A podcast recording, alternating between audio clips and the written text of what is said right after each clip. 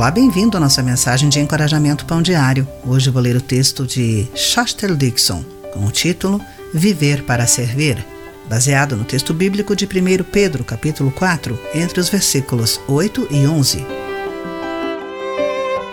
Após Chelsea, há 10 anos, receber um belo estojo de artes, ela descobriu que Deus usou a arte para ajudá-la quando se sentia triste.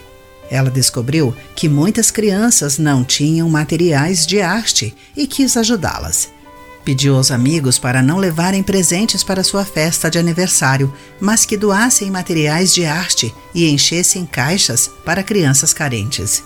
Com a ajuda da família, ela fundou a Chelsea's Charity, Casa de Caridade da Chelsea, e começou a pedir doações para auxiliar mais crianças. Ela até deu dicas de arte para grupos que receberam seus estojos. Depois que um locutor local a entrevistou, pessoas de todo o país começaram a doar suprimentos. Enquanto essa instituição continua a enviar materiais de arte ao redor do mundo, Chelsea demonstra como Deus nos usa quando nos dispomos a viver para servir uns aos outros. A compaixão e o desejo de Chelsea em compartilhar refletem o sentimento de um mordomo fiel.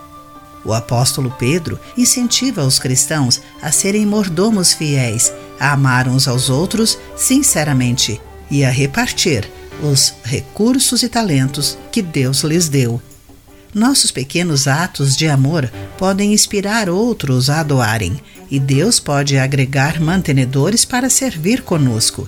Confiando nele, podemos servi-lo e dar-lhe a glória que ele merece.